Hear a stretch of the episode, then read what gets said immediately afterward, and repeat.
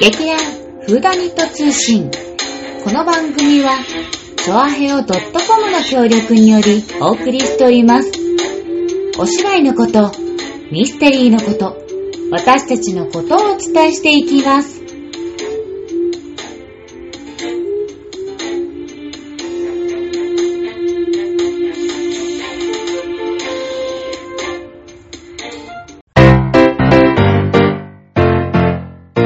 始まりました。劇団フーダイント通信。本日お届けするのは、立花沙織、ただ一人でございます。うーん、誰もいないのは寂しいよ。というわけですね、今回も、えー早速みんなが集めた、みんなから集めた、えー、テーマのお話をしていきたいと思います。えーっと、今回のテーマはですね、じゃん。えー、あなたはマンションのオーナーです。えー住居スペースとテナントが2軒入るマンション。そのテナントに誘致したいのはどんなお店ですか？というお話をしました。で、みんなに回答をいただいたんですが、かなり皆さん個性的な回答をいただきましたよ。というわけで、空。一つは中華丼専門店かな。昔、牛丼屋さんが牛肉が入荷できなくて豚丼になったことがあったんですけれども、その時に次が来るのは中華丼でしょうと勝手に思ったことがあったので、早い、安い、うまいの中華丼がどれぐらい売れるか試してみたいですね。もう一つは地元ネタになるんですけれども、イオン火災店の中にあるたこ焼き丸善さんのたこ焼きが好きなのでそこを入れたいです。あ、たこ焼き屋か。たこ焼きはね、今ね、私、今すごい食べたい。ひたすら今、たこ焼きが食べたいです。次、春野ちゃん。えー絶対にケーキ屋さんです。ケーキ屋さんのケーキは毎日食べたいし、記念日にもクリスマスにも通えるし、ケーキ屋さんの焼き菓子も美味しくて仲良くなったらおまけしてくれるかもしれないし、毎朝出かけるときに甘くていい香りに包まれて最高な気持ちになれそうです。あとは本屋さん。ケーキ屋さんにカフェスペースがあれば本を読みながらケーキとコーヒーで最高の一日にできますね。おー、女子。ねえ、毎日ケーキ食べたらやばいと思うよ。ねえねえ、やばいと思うよっていうところだけで次。わがまま座長。サイゼリアと安くて上手なマッサージ屋さん。この二つがあれば天国。オーナーとしてはサイゼリアは絶対に潰れそうにないし、マッサージ屋さんも原価率が低そうだから、なんかほとんど毎日通っちゃいそうだなぁと言っております。サイゼリアここで出た。絶対誰かはサイゼリアって言ってくると思ったんだよね。サイゼリアはいいね次、大田。うん。まず、一軒目は、仏具屋さんです。生まれてこの方繁盛している仏具屋を見たことがないし、店主もやる気がないので、いや、やる気がないかどうかわかんないだろ。夜も早々と店を閉めるはずです。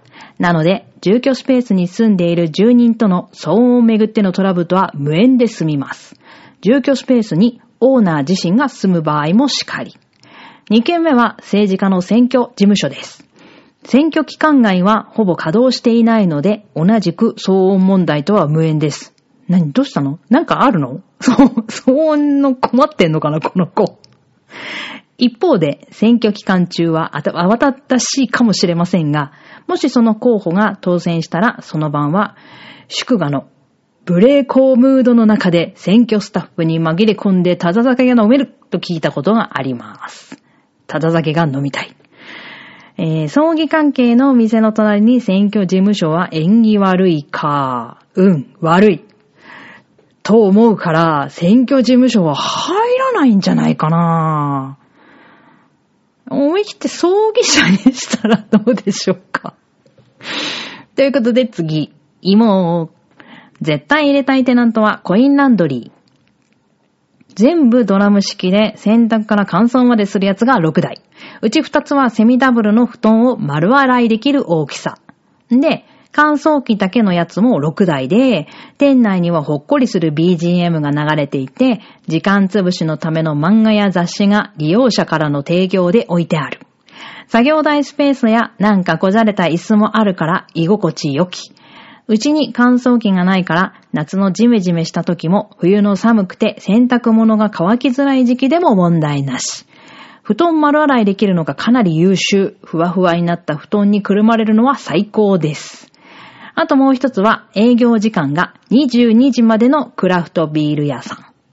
店内は禁煙で、出す食事は乾き物とレンチンのつまみのみ。コンロは使用しません。換気扇から流れてくる匂いが洗濯物に移ったら嫌だもんね。マンションオーナーであるイモが経営しているのよ。うふふふふ。いろんな増上所の、増上所の、あ、言えないね、やっぱり。クラフトビールを仕入れて、なるべく安価で提供できたらいいなぁ。すごいなぁ洗濯物屋っていうのはあんま考えなかったなぁクラフトビール屋さん最高ですね。しかも10時閉店っていうなんかすごい良心、良心的なのかなそれは入るのかっていうちょっと疑問はあるけれども、住人からしたらすごくいいかも。次、ひとみさん。えー夢は大きくていいかな。もちろんミニシアターで。雨でも嵐でも多少夜遅くなっても関係ない。紫の回路のバラみたいなオールドムービーや2か、2番館もいいかな。もう一つはカフェ。できれば紅茶の種類がたくさんあって何時間いても気にならないところ。これがあれば天国です。あ、題名、カイロの紫のバラでした。失礼。ということで、ミニシアター。映画好きにはたまんないよね。えーゆきちゃん。ホットヨガとか軽めのスポーツジム。近場にあれば、まめに体を動かすかな。汗かいてもすぐにお風呂に入れるし。あとはお花屋さん。毎日いい香りと綺麗な色に癒される。おー。ヨガか。超運動不足だからな。確かにジム系はいいかもしんない。で、私。私が考えました。じゃん。えー、まず、シェアオフィス。なんか、超緑がいっぱいある、すごい洒落てるガラス張りのオフィスをみんなでシェアできるようにして、なんかなんか、えっ、と、Google みたいな洒落てる感じで、なんかちょっとした軽食は、まあ、用用意というか、まあ、販売してもいいかな。うん、でもあんまりなんか食べ物やると、なんかいろいろ大変そうな気がするから、なんかスナックとか、あと、美味しいコーヒーが入るやつとか置いて、シェアできるオフィスっていうのと、パン屋さんです。やっぱ、パンは欠かせないから。でも、あんまり凝ったパン屋さんじゃ、こ凝ったパン屋さんで変な言い方だけど、なんていうの？基本のなんか食事用のパンを焼くやつ。なんか食パン屋さんとか、なんかフランスパンとか、まあ私は個人的にはクロワッサンが超絶好きなので、クロワッサンが美味しいとかいうのいいなーって思ってます。毎日パンの香りで目が覚めて、みたいな。夜も早々に閉めるっていう パン屋さんを入れたいと思います。えーさてさてですね、まあコロナも落ち着いてきて、皆さんはどんな日常を過ごしているのでしょうか？私は久しぶりに映画館を、に 映画を見に行くという、あのひとみさんもね、ミニシアターって言ってたけど、もうずっと映画館に行っていなかったので、今月は、え2本もすでに映画を映画館で見るという体験を、えーしてきました。もうね、あの、やっぱ、いいですね。映画館って。の、大画面で見る映像、え特に、えっ、と、今回、私はずっと見たかった、もうだから2年前ぐらいに多分告知されてたと思うんですけど、えっ、と、デューン、砂の惑星という SF ファンタジー映画。ファンタジー ?SF 映画になるのかな？あのー、美しきティモシー・シャラメ様が出ている絵 映画なんですけれども、まあ、このデューンっていうのはもともと、えっ、と、スターウォーズとか、ああいう、まあ、のの元になったって言われている SF 小説を元にした、えー映画が今回、まあ、実写化される。まあ、一回なんか昔実写化はされているんですけれども、また最新の、えー技術をつぎ込んで映画ということで、超超楽しみにしてたの、ずっと。で、それをやっと収まって、で、映画館で見れて、もうめっちゃ感動しました。もうすっごいいい話。まあ全然まだまだ最初の序の口なん、序の口というか、序章なんだけれども、もう壮大な話だ。今、今、今だからこそ、あそこまで私は表現できるし、なんか今まで映画館で見なきゃいけない映画って、私ここ数年多分なかったと思うんですけど、あれは絶対に映画館で見ないとダメな映画だなって、家で見てもちょっとあの迫力はなかなかないなって思って、もう偉い、あらゆる場所に感動を及ぼして帰ってきました。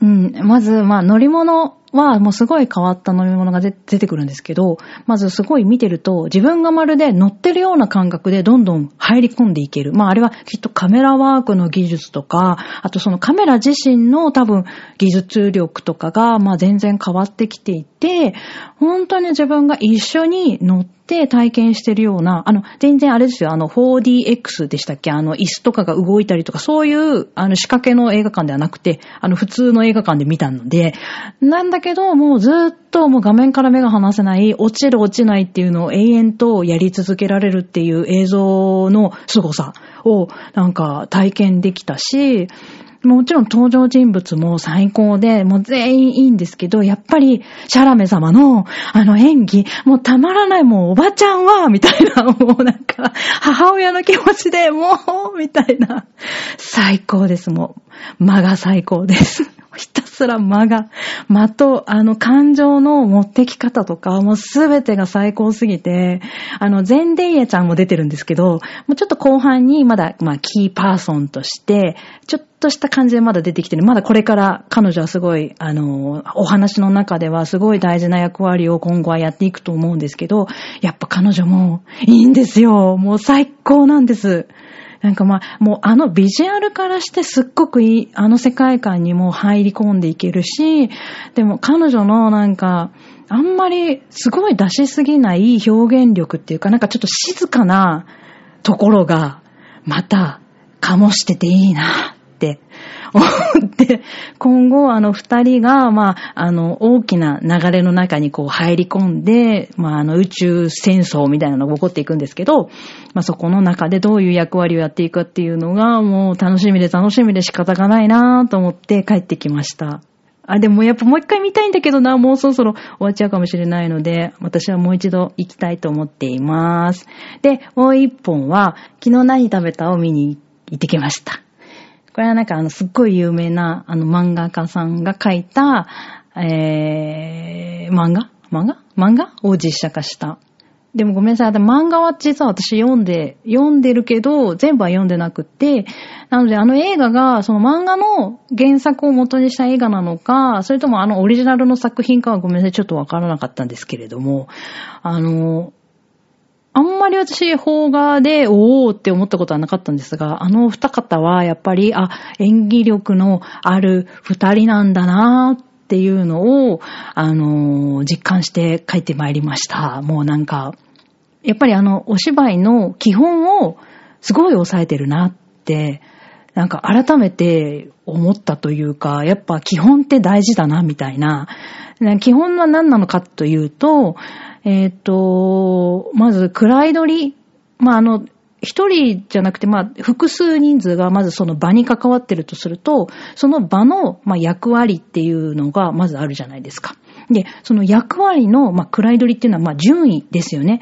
例えば、こっちの A さんの方が強い場合と弱い場合っていうのは、その場に及ぼす、まあ、雰囲気とか、力関係とかが、まあ、そこでパッとわかるようになるんですけど、まあ、それを、まず、基本に忠実にあの方たちは抑えていて、あの方たちだけじゃないんですけど、あの他の登場人物の方ももちろんバッチリなんですけど、やっぱ二人のシーンが多いので、同じ立場にいる二人なんだけれども、場面によっては、例えばこちら側が強い。とか、こちら側が弱いみたいなものが忠実に、で、しかもその、まあ、いわゆる度合いですよね。10から1から10までの位があれば、今は5ぐらいだけど、次のシーンでは8ぐらいになってみたり、次のシーンにはそれが一気に1に落ちたり、みたいな形で、その、いわゆる位取りが目まぐるしく変わるっていうことを、まあ、わかりやすくこっちに伝えてきてくれるので、ああ、もう見ていて、飽きないというか、なんかこう生活がわかるというか、やっぱりこの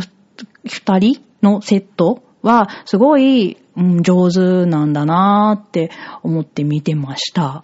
やっぱ基本は大事なんだなっていうのを改めて、あの、や、や、やっていた人間としてと言って、なんかこんなこと言うとすごいなんか申し訳ないんですけれども、なんか目、身につまされる、経験をして帰ってきました。ぜひ、あの、まだまだね、あれはやってると思いますので、まだ見てない方はぜひ見ていただけたらなと思います。というわけでですね、久しぶりにたった一人で喋るのは何年ぶりでしょうかなんかすごい困った。一人は寂しい。やっぱり誰かと一緒に喋った方がいいな今。おいで。というわけですね、えー、次回の更新は、えー、っと、12月の8日水曜日になります。それではそれまで、さようなら。